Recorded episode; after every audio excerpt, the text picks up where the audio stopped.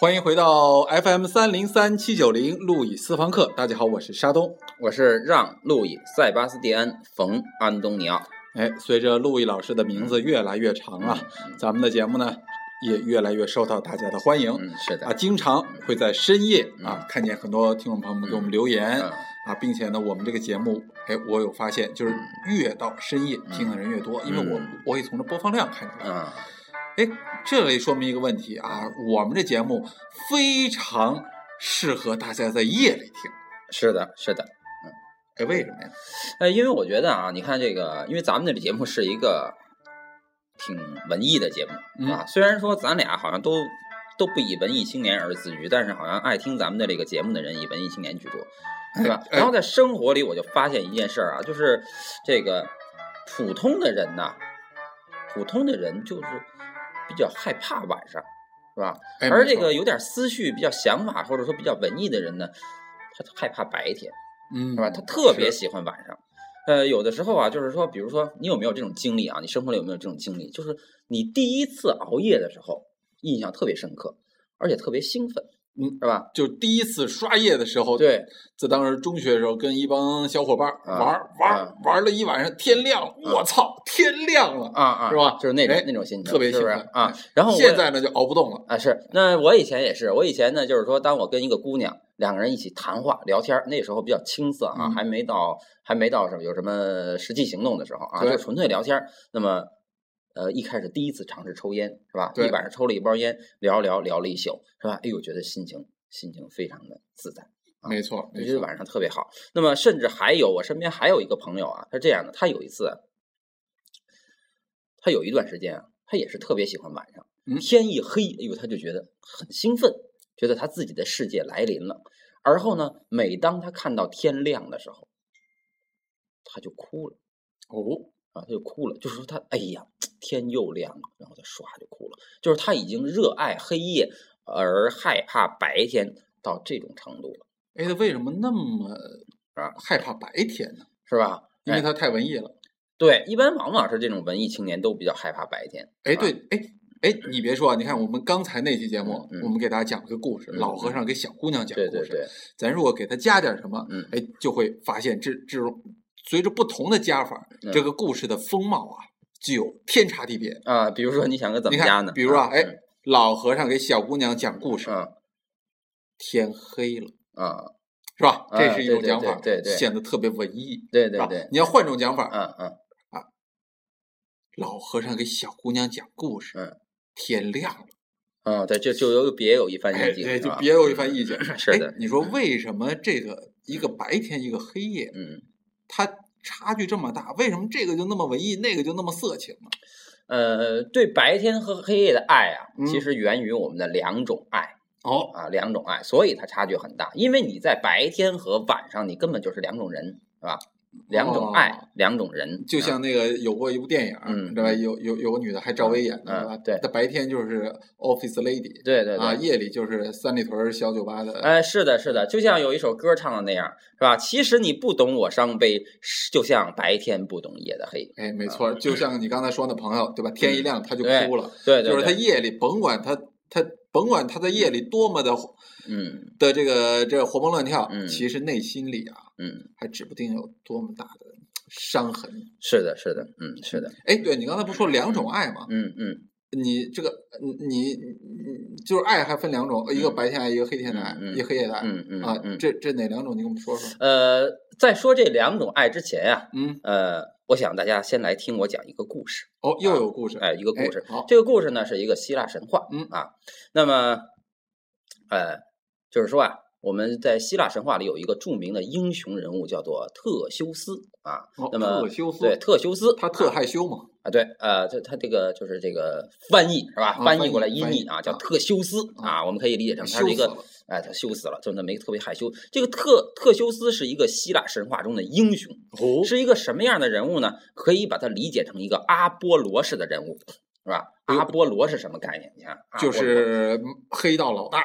不不不，阿波罗恰恰不是黑道哦白道阿波罗是太阳神哦，白道了。是吧？阿波罗是咱们所有女人形容高富帅，是吧？就是最英俊、最光鲜的男子的象征，就是嗯阿波罗，是吧？嗯因为他像太阳神一样，是吧？嗯啊，这样形象，所以是这么一种形象，光辉高大，充满了智慧和嗯理性的这么一种形象，就是在这个形象的化身有一个雅典英雄，叫做特修斯。哦是吧，伪光正，哎，对对对，哎，特修斯。那么这个特修斯呢，他就要去执行一个任务。大家知道，在这个神话里啊，那英雄总要去执行任务，是是吧？他执行任务，他这个任务是什么呢？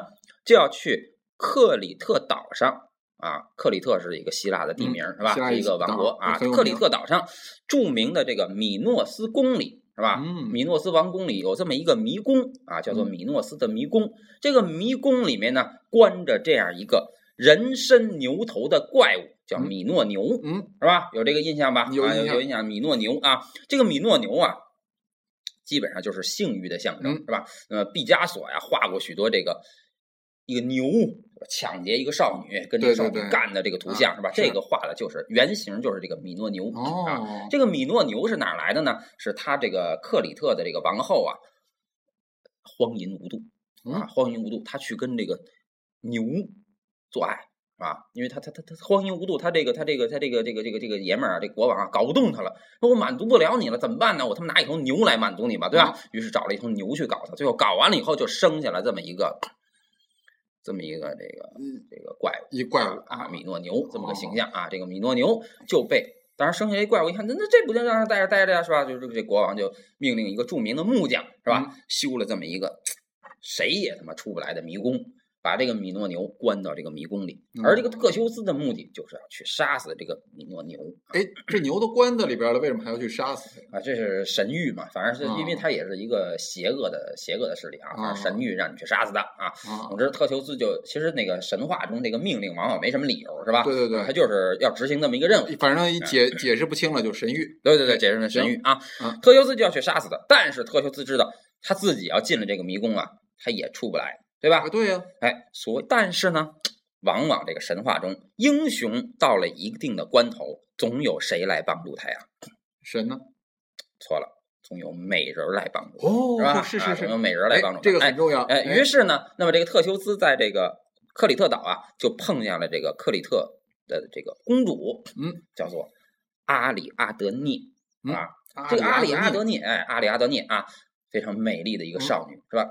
这个阿里阿德涅一看见特修斯就爱上了他，是吧？嗯就就什么这这这种这种阿波罗形象的男人，是女人一见就受不了的，就对爱上了，是吧？于是他说：“我帮助你，嗯，杀死他出来，是吧？啊他怎么杀死他出来呢？哎，阿里阿里阿德涅给了特修斯一根线，嗯然后呢？一根线就是什么线呢？就是我们平时织毛衣的那个毛线啊，羊毛线，羊毛线缠成那团儿。你看你嗯平时生活中有这经历吧？你拎着这线头，这团儿突噜一下，是吧？嗯，它就滚的不知道哪儿去了。但是你总能顺着这个线头怎么样啊？把这团它儿找找回来找回来。哎，所以那么阿里阿德涅就让特修斯啊腰上别着这么一个线，嗯把这线的一头系在腰上，然后那线线轴啊，嗯，放在迷宫外面。哦，然后他就往里走吧，是吧？走啊走啊走，怎么不管你怎么着，反正最后你走到了这个米诺牛的核心处，杀死了米诺牛，是吧？这个时候，特修斯再顺着这线头嘟嘟嘟嘟嘟出来，哎，这这办法不错哎，这办法不错嗯啊，这是一个非常有智慧的办法嗯。出来以后呢，当然了，在神话里啊，这个美女对这个英雄的帮助啊，嗯一定不是白来的，没事是吧？他得有点东西，有点东西。那什么东西呢？有点爱他呀。是吧嗯？是，所以呢，这个特修斯呢，就这个要这个，就得把这个女人啊带走，是吧？啊，就就就就换句话说，让人得走啊，私奔啊，因为我等于帮助你干了这事儿，我帮你作弊了，是吧？是等于我背叛我的祖国了，那怎么办呀？那你得把我带走吧，是吧？于是特修斯就带着阿里阿德涅走了，是吧？就返回雅典，但是在返回雅典的途中，他们来到了一个这么一个小岛上。嗯，是吧？那么在这个小岛上呢，那么他们就，哎，就就就暂时的这个住，就暂在小岛上暂暂住了这么一宿啊，暂住哎暂住一宿啊啊办理暂住证，对对对啊，暂住了一宿。但是现在障碍出现了，哦，是吧？这个障碍是什么呢？就是在这个岛上，它不是一个普通的岛，这个岛上住着另一个希腊的神，谁？就是酒神狄奥尼苏斯啊，哦就是我们一般呃在这个西方的文献里面是引用都叫酒神巴库斯啊，有哦许多歌都是在歌颂酒神巴库斯的。那么这是另一个神的另一个典型，叫酒神。哎，他怎么典型了？这个如果说阿波罗代表的是白天，那么这个酒神代表的就是晚上。哦啊如果阿波罗代表的是理性，那么这个酒神代表的就是迷狂？因为酒酒神嘛，是吧？对他一天到晚他他得晚上酒喝酒啊，是不是啊？啊一天到晚喝酒啊啊，所以说他呢呃，三里屯酒吧之神嘛。对对对，酒神嗯啊，酒神阿波罗能够唤醒人的这个这个理性，是吧？嗯而酒神能够唤醒人的诗性啊哦，能够唤醒人的欲望，就是这么一个酒神。那么这个酒神啊，就看到这个特修斯跟这个阿里阿德涅在这个岛上睡了。可是令这个酒神生气的就是，特修斯和阿里阿德涅在岛上睡了，却什么也没干。就讲了一晚故事，连他妈故事也没讲就睡觉了。于是这酒神就看真没劲。真他妈没劲。哦，你呀跟这么一个妞儿在一块儿，你他妈这一晚上什么都没干，对呀、你还睡觉，就你他妈还是男人吗？对啊，你放开那姑娘，我来。对对对，所以啊酒神就看不下去了、啊。哎是酒神，而且这这个阿里阿德涅确实是很迷人的啊，嗯所以酒神呢就爱上了这个阿里阿德涅，是吧？嗯那怎么办呢？他得把阿里阿德涅得到手啊。对呀、于是呢，他就让这个特修斯啊，当然酒神呢，是吧？嗯，酒神最大的能力就是让别人遗忘过去，哦，是吧？就喝多了，哎，用药也好，哎用什么也好，反正就是他稍加一手脚，嗯就让这个特修斯醒来的时候啊，把阿里阿德涅的记忆全都消清楚了。哎呦，啊，就是把阿里阿德涅彻底的忘掉了。是这样，特修斯早上一起来看，身边躺着一姑娘，说：“啊，这个姑娘你谁呀是谁呀？是，我我不要叫醒她，让她继续睡吧，她一定是林间的仙子。”是吧嗯？于是特修斯自己坐上船走了，是是吧？那么阿里阿德涅醒来以后，我操！一看，傻逼，嗯，操！你说我我我我这么爱爱你，嗯是吧？你却抛弃我走了，对我还为了你而背叛我的祖国，你却抛弃我走了，是吧？特别伤心。对，哎讲到这儿，你发现这个神话的魅力了，就是它虽然是个神话，嗯但是它的这个事儿却是我们身边每一个女人都能发生的事儿，哎，是吧？还真是我对你呀这么好，你他妈你丫跟我海誓山盟过，对结果你丫他妈的拍拍屁股就忘了，对，喝了一晚上酒就把我给忘了，好像你是日神，你中了酒神的魔咒一般。嗯，是吧？哎，所以阿德阿里阿德涅这时候的心情，就是我们普遍广大女性被抛弃时候的心情，是不是啊？啊，所以他就非常痛苦。看来喝酒误事儿，这是自古皆知。对是吧自古皆知。那么特修斯走了，咱们这事儿就不表了，他回去嗯爱干嘛干嘛，还有别的神话等着他。那么咱们单表留在岛上的阿里阿德涅，嗯，他干嘛了？这个时候怎么办？一个女人处在这种失恋状态下怎么办？这个时候酒神出现了。嗯，酒神带着他喝酒、跳舞、唱歌，把当时林间的所有的仙子都叫出来，嗯，他们一起沉浸在岛上的欢乐。嗯，那么在这种欢乐之中，阿里阿德涅忘记了悲伤，和酒神组成了一对神仙眷属，就这样一直的欢乐下去。那么至今是吧，在罗马法尔内塞宫天顶壁画上是吧，还有这样一幅图像，就是酒神巴库斯和阿里阿德涅啊，哦就是这么一个故事。哎，这故事有点意思。嗯这个壁画应该画到三里屯去。不，这个壁画应该画在罗马天主教会的地方。啊，为什么呢？哎，那么这为什么呢？这一会儿是吧？我再给你告诉你啊。啊那么咱们先来看看这个故事。嗯，这个故事你看啊，从头讲到尾，我们发现了几种人物呢？一共有四种人物，哎，哪四种？四个人物，一个是特修斯，嗯是吧？特修斯是个代表理性的形象，嗯，高大是上吧。哎，一个呢是酒神，酒神是代表感性的形象，嗯是吧？也就是说，如果把特修斯比喻成白天，那酒神就是晚上，嗯他们两个就代表着白天和黑夜。而一个女人究竟爱白天还是爱黑夜呢？一开始她爱的是白天，嗯，对吧？没错那。么白天用理智征服了她，他也用理智帮助白天从迷宫里出来，那么就是这个这根红线，对吧？是，但是是吧？白天最后带给他的是什么呢？是吧？白天抛弃了他，就是白天是经不起任何迷狂的引诱的。也就是说，真到了一个惊艳的花花世界面前，白天是靠不住的，对吧哎？这么说啊那么这就是一个白天的形象，嗯是吧？那么呃，那与此对应还应该有对应就是夜夜里实现，对吧对，真的到了白天把他抛弃的时候，是谁把他从这个把他从这个痛苦中拉出来？夜晚就来临了。夜晚就来临。所以这个第二个形象就是夜晚酒神的形象，嗯对吧？第三个形象就是站在的这这个女性的形象，是吧？嗯女人的形象就是这个 阿里阿德涅的形象，它代表着一个广大的女性。此外，还有一个第四个形象，是大家特别忽略的形象。对，这个形象就是那个在迷宫里被杀死的那个牛。哎，这事儿有他什么事儿？他不就是一道具吗？，对，但是这个牛代表的是什么？其实它既不同于酒神精神，也不同于日神精神，嗯它代表的是人本身的本性的性欲本性的性欲。也就是说，你看，当特修斯把嗯阿里阿德涅从迷宫中，就是带着他从一起从迷宫所在地走出来的时候，实际上他杀死了米诺牛，对吧？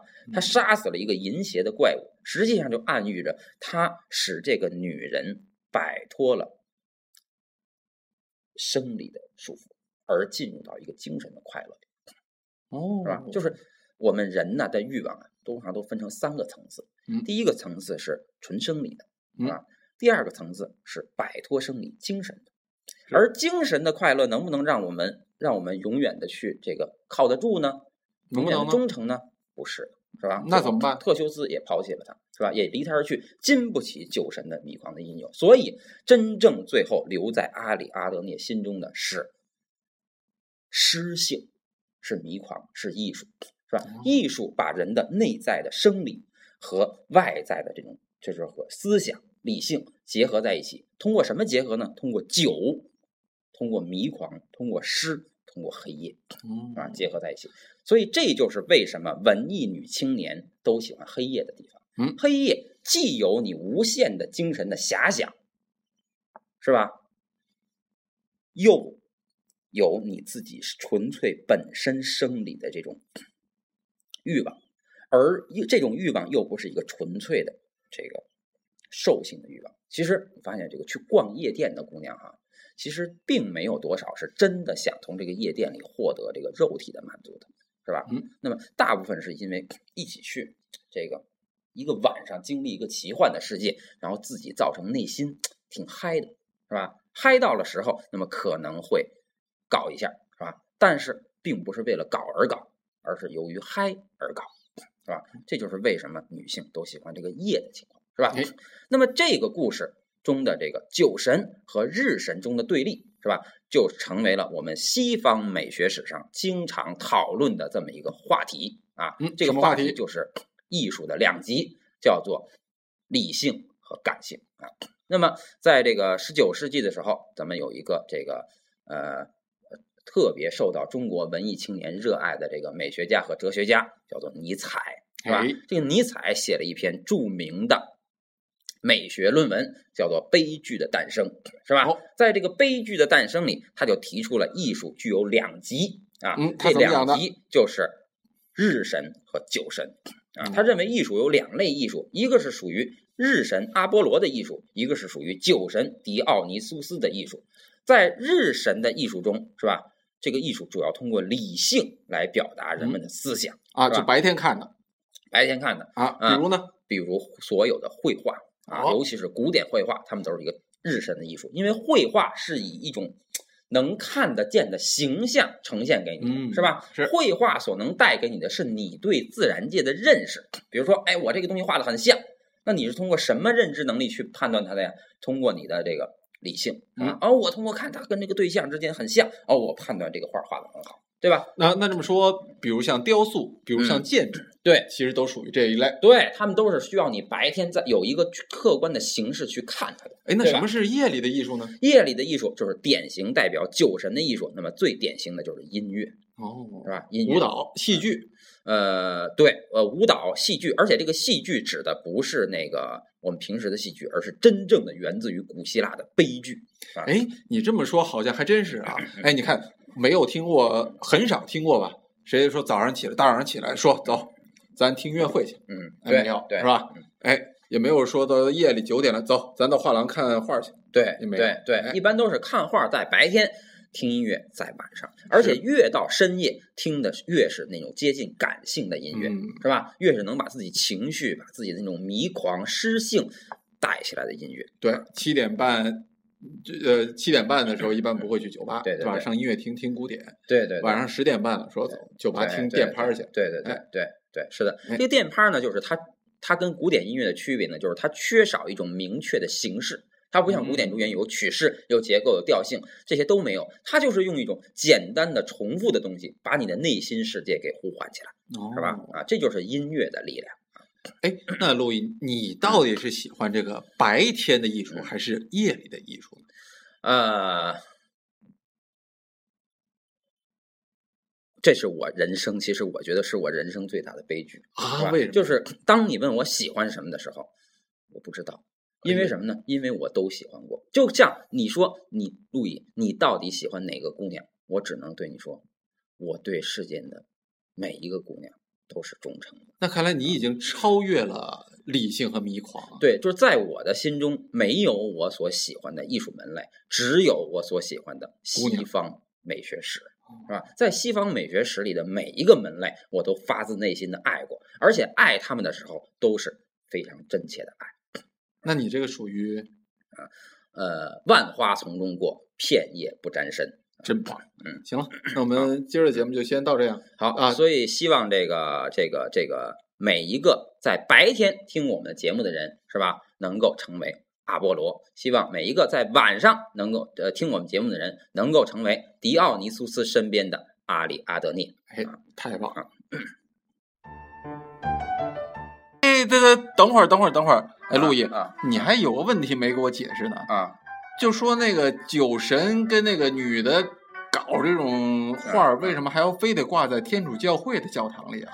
因为天主教会当时在这个十六世纪的时候面临一个劫难，是吧？啊这个劫难就是宗教改革啊。因为新兴的资产阶级啊，老是认为天主教会用各种仪式限制了人性的发展，嗯是吧？所以天主教会这个时候就通过各种形象和古代的神话传说来表示说，我们天对天主的爱，实际上就是对人间一切的爱，对人间的一切的爱就是对天主的爱。而对天主的爱要以一个什么形态出现呢？因为人的理性是无法感知上帝的，对吧？所以对天主教的爱是一种迷狂的爱，就像酒神巴乌斯在这个绝望中拯救了阿里阿德涅，那么天主也会在绝望中拯救你，是吧？那你由于相信超越了人类类的理性，而真正的去爱这个世界。爱神，爱一切，是吧？所以这就是三位一体在这个时代要呈现给我们的新的时代含义。哦，这可深了，深了。是啊，咱下次接着聊吧。好吧，哎嗯，再见，哎。